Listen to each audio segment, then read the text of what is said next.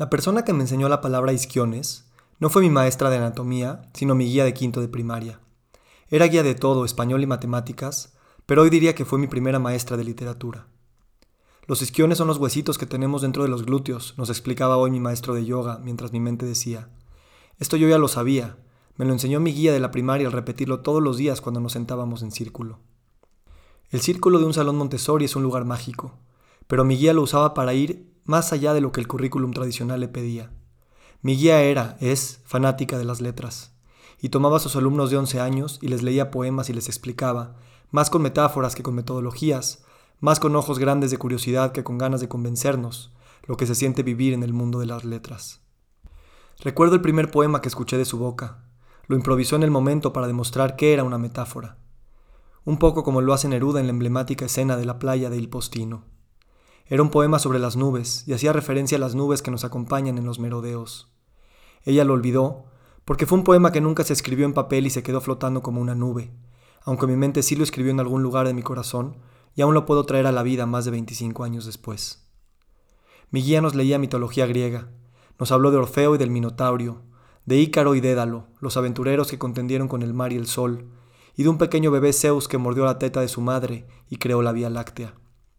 ¿Qué hace una guía en una escuela judía hablando de mitologías herejes?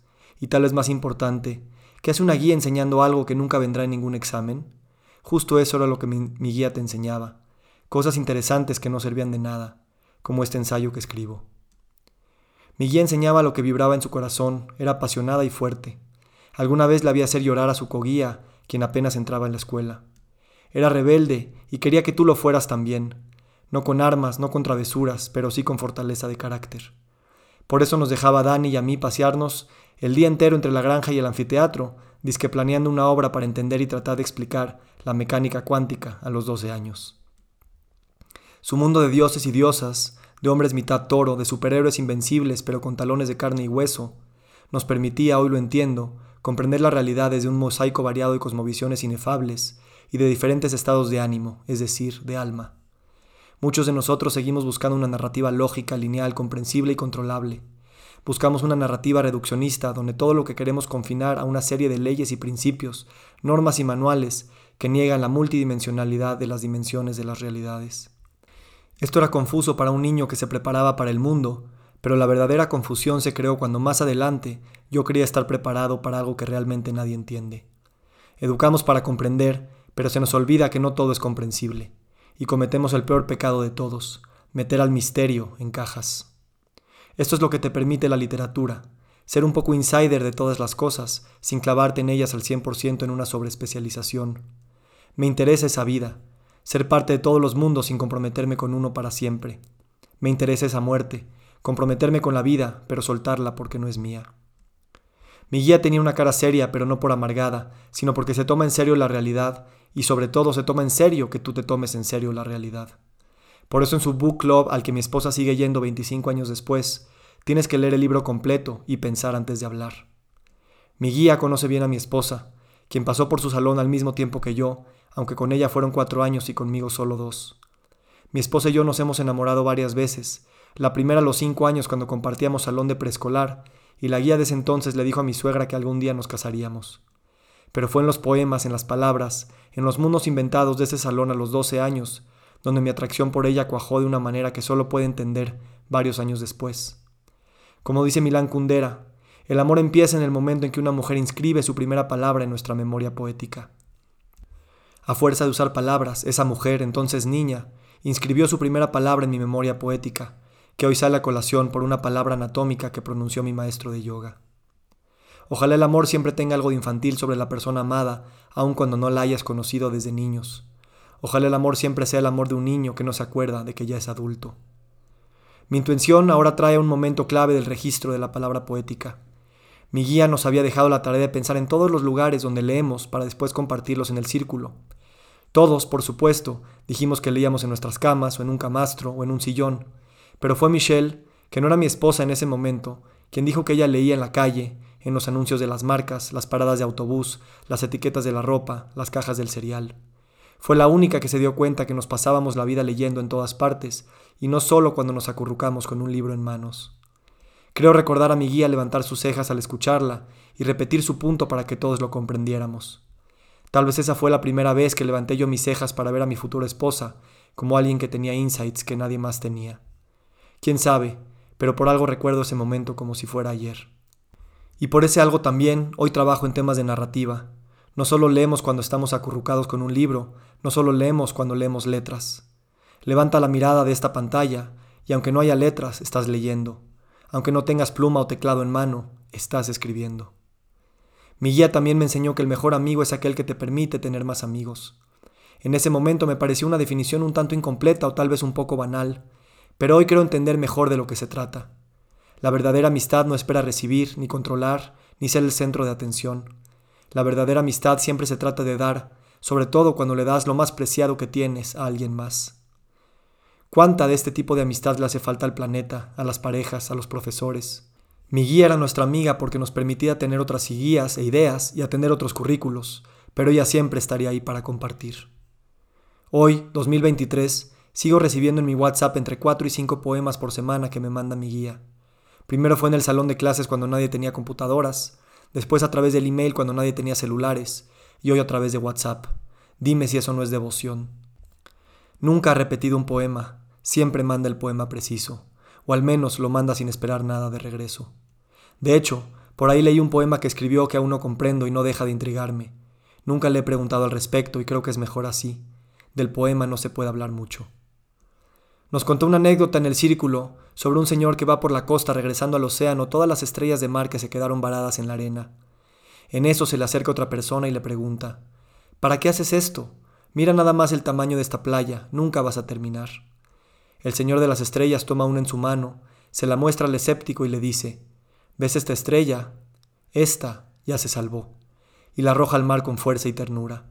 No solo recuerdo el énfasis que mi guía puso en la palabra esta, sino el ademán de lanzarla al mar con su mano derecha. ¿Cómo puedo acordarme de estas anécdotas tanto tiempo después? Porque no son anécdotas, sino parte de mi vida. No las recuerdo con la memoria, sino con la persona que soy. Claro que no soy el que arroja estrellas al mar todos los días, pero eso intento. Y más cuando me acuerdo de su ademán, cuando lo hago con mi mano derecha en este momento. ¿Cómo puedo tener tantos mejores amigos? Porque tal vez alguien inscribió la definición de mejores amigos justo en la edad cuando uno quiere prometer exclusividad eterna. Además, me sucedió algo que a pocas personas les toca. Mi guía me dio clases en la primaria y seis años después su hija me dio clases en la prepa. Su hija también rompía reglas. Durante el recreo me interceptaba en el pasillo y sin que nadie lo percibiera, juntaba su puño con el mío y me hacía entrega de algo prohibido mientras caminaba. Era un encuentro fugaz donde me entregaba algo enrollado en una pequeña hoja de papel. Eran frases. Me daba frases de Paul Auster, Khalil Gibran y otros escritores. De hecho, la frase de la memoria poética que mencioné de Kundera me la dio la hija de mi guía en uno de esos encuentros clandestinos, y hoy está guardada junto a otras decenas en algún cajón de mi persona. Lo que una profesora se atreve a traficarte sobrepasando los alcances del temario aprobado por la SEP o la dirección escolar es lo que te termina formando. La hija de mi guía hacía algo que no solo estaba fuera del temario aprobado, sino que cruzaba una línea que no creo que a todas las escuelas les guste. Pasaba por nosotros en su minivan, la misma que usaba para llevar a sus hijos de seis años a sus clases vespertinas, y nos llevaba a mí y unos amigos a comer hamburguesas a la condesa. De día nos calificaba nuestros exámenes de sociología y mediaba los conflictos entre nosotros y los profesores, y en las tardes nos compraba malteadas para platicar sobre la vida y la muerte.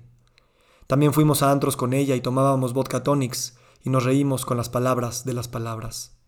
Cerca de la graduación de prepa, la hija de mi guía me dio un papelito. Todavía hoy sigo sus instrucciones. No lo recuerdo verbatim, pero decía algo así como, después de mucho tiempo, uno vuelve a casa, no para recuperar lo perdido, sino para santificar la memoria. Santificar la memoria. Eso hacemos en este momento. Santifico lo que en su momento fue banal, transitorio, circunstancial, y vuelvo a casa, a ese círculo, ese salón de clases, a ese pasillo y a esa minivan, y santifico lo que fue y es sagrado. Así que una última anécdota.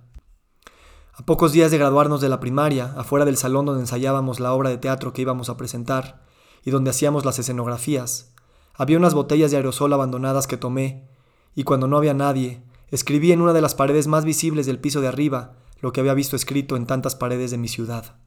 Puto. Ese fue el único grafiti que escribí en mi vida, y lo reproduje sin pensarlo y en automático, no como un statement político ni homofóbico, ni como una travesura que me ganaría fama con mis compañeros, sino como un acto de curiosidad de un niño que nunca ha escrito algo en aerosol. Al día siguiente, conmoción general en toda la escuela.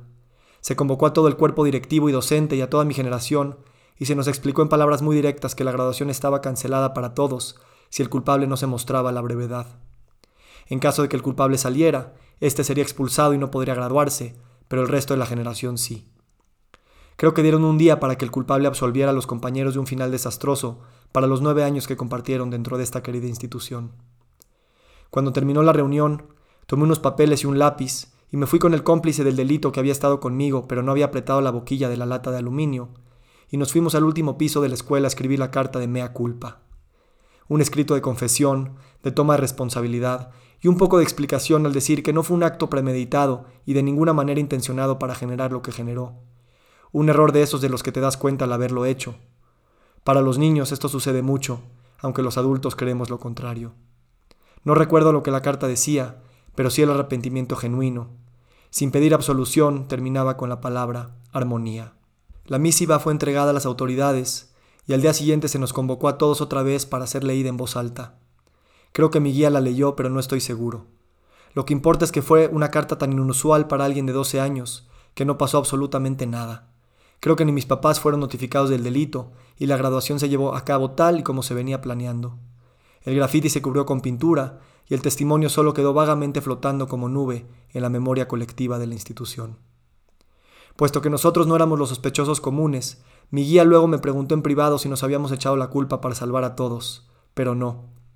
Hoy estoy seguro de que no me habría podido graduar si ella no me hubiera podido hecho sentir el poder de las palabras saber que las palabras no nos absuelven de los pecados, pero sí los resignifican. Y hasta los peores criminales, los subordinados, los explotadores, los que se han equivocado, tienen derecho a usar su voz. Y con ella pueden convertir algo desastroso en un ademán que devuelve estrellas al mar. Más que estar agradecido por haberme podido graduar de la escuela que amo tanto, estoy agradecido por tener la certeza de que tal vez no todo es posible, pero lo posible siempre vendrá a nosotros a través de lo que podamos imaginar y sentir y plasmar en palabras. A menudo las universidades y las empresas piden que haya un mejor currículum y más talleres para que la gente aprenda a escribir. Jenny no me enseñó a escribir, me enseñó a amar las palabras que somos. Como hoy amo la palabra isquiones.